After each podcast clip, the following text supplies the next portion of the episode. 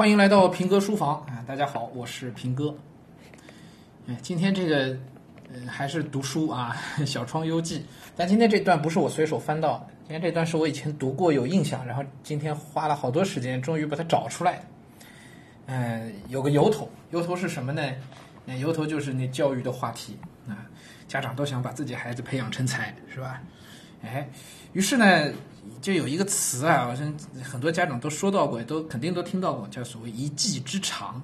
都说希望自己孩子能够有有一些这个特别的才能，是别人所不具备的，要有一技之长啊。多少家长送孩子去学各种各样的东西，都是为了让孩子有所谓的一技之长，是吧？还有一句话叫“技不压身”，啊，意思是接近的啊。但是啊，我从“一技之长”这四个字里头啊，琢磨来琢磨去。我就想到一个事儿，为什么古人说一技之长？一啊，强调的是一，就一个技能，一技之长，而不说多技之长。哎，这个话题其实，呃，关系到的就是，呃，我们到底要让孩子去学多少东西，是吧？我就见过不少家长，又是钢琴，又是编程啊，还要学体育，样样都要学，希望孩子样样都出色，是吧？样样都出色，啊，这家长很正常的一个心态。啊啊，可以理解，可以理解啊。但是我们来想一想，为什么古人说一技之长？为什么？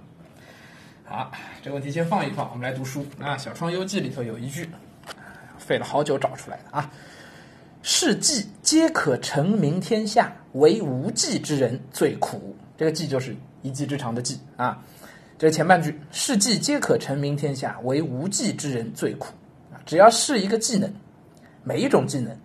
都可以成名天下，不说让你扬名立万吧，至少都能让你找到一个安身立命之所。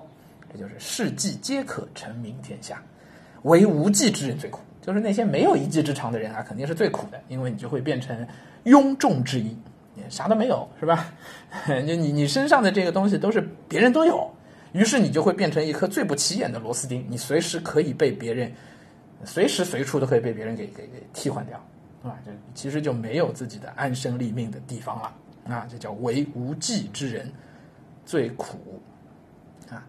啊，前半句我其实还想再多发挥一下。前段时间看到一个视频，一个一个老爷子绍兴来上海的，嗯，修钢笔，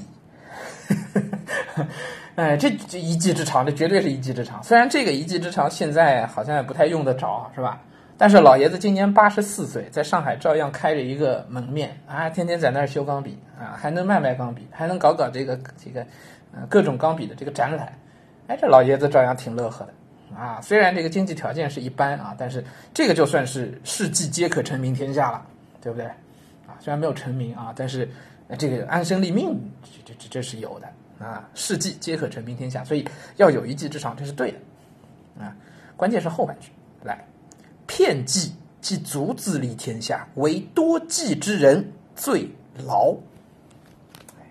片计就是说，哪怕是很小的、很不起眼的这个技能，即即足自立天下，就足够你在世间自立了。啊，就找到安身立命的地方了。只要你有那么一点技能，这个技能是通常人都不具备，绝大部分人都不具备的。只要你有，那么你就已经能自立天下了。最后一句，唯多技之人多劳，啊，最劳。那些真的有很多技能的人啊，一个人有十种技能，每种技能都是旁人所不具备的，这样的人啊，苦了。这苦在哪儿呢？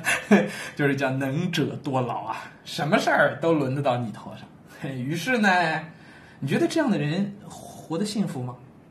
快乐吗？那成就感应该是有的，哪儿都缺不了他，是吧？可是，可是你真的希望你们家孩子也是一个这样的人吗？扪心自问啊，不要说孩子，就放在你自己身上，对吧？当别人夸你一句“能者多劳”的时候，听这句夸可能是挺高兴啊，但是仔细一想，其实，哎呀，其实也挺惨的，其实也挺惨的啊。所以，如果你真的把你们家孩子培养的这个编程、钢琴、体育样样都好，是不是反而让你们家孩子无所适从了呢？且不说能不能培养出来啊，那就算你真的培养出来了，你是不是就就就达到了你想要的那个程度了呢？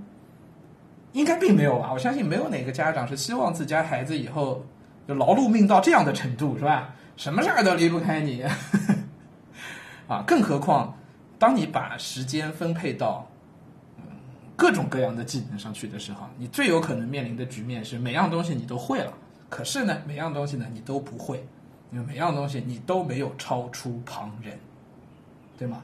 当你学了很多，却没有一样可以超出旁人的时候，我得说，你其实还是一个无技之人。刚才我们说了一技之长，什么叫一技之长啊？就是要明显胜过旁人啊，明显胜过绝大部分人啊。那老头八十四岁修钢笔，为什么？他当年在修钢笔的时候，按他自己说法，全上海一全上海一共只有两三百人在修钢笔，绝大部分人都不会，所以只要有这个需求在，就会找到他们头上，他这个就可以自立世间，对吗？就能找到安身立命的地方。那得到这一步啊！如果你学修钢笔，可是我没学成，或者是我勉勉强强学会，却没有超过旁人，那别人就算钢笔坏了，也不会来找你修吧？这跟咱们绝大部分家长让孩子学钢琴，我觉得是一个路子啊。还有学编程是吧？还有学体育，呃，轮滑这等等啊，这都是一个路子，对不对？会吗？会了。出众吗？完全谈不上出众，你可能连中等水平都还没赶上呢。那这时候学了这东西有用吗？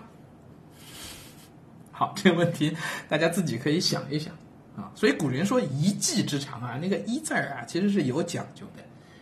啊，你与其这个遍地开花，或者说遍地都是长叶子，那花还不见得开得出来，那倒还不如就是集中兵力把一件事情认认真真的做好。哎，这个是一技之长的意思。啊，好，今天就跟大家分享到这儿哈，呃，也是一家之言啊，但是我相信肯定有些人有有些家长是不太不太认同的但这是确实是我自己的一个体会，嗯，所以这句话我当时记得特别牢，我知道在在书里头有，啊，也确实这是我们看到这么多年来看到这么多孩子啊长期发展的我们的一个算是一个判断啊一个判断。我身边有很多呃这样的曾经的学生啊家长啊当年样样都学，然后你回头你会发现什么都没留下来啊，真到孩子上大学了，回过头去看看自己小时候学过的东西。哎，该忘的都忘的差不多了，啊，那当年花这么点时间有用吗？真的很难说啊，真的很难说。虽说这个走过的路都是所有走过的路都是必经之路，是吧？啊，但是你这样的投入产出比实在是有点儿这个得不偿失啊。相反，如果当年把分散出去的兵力全部集中在某一件事情上，不论哪一件，也许这个孩子能获得更大的成就呢，是不是？好了，今天就说到这儿，咱们书房下回再接着聊。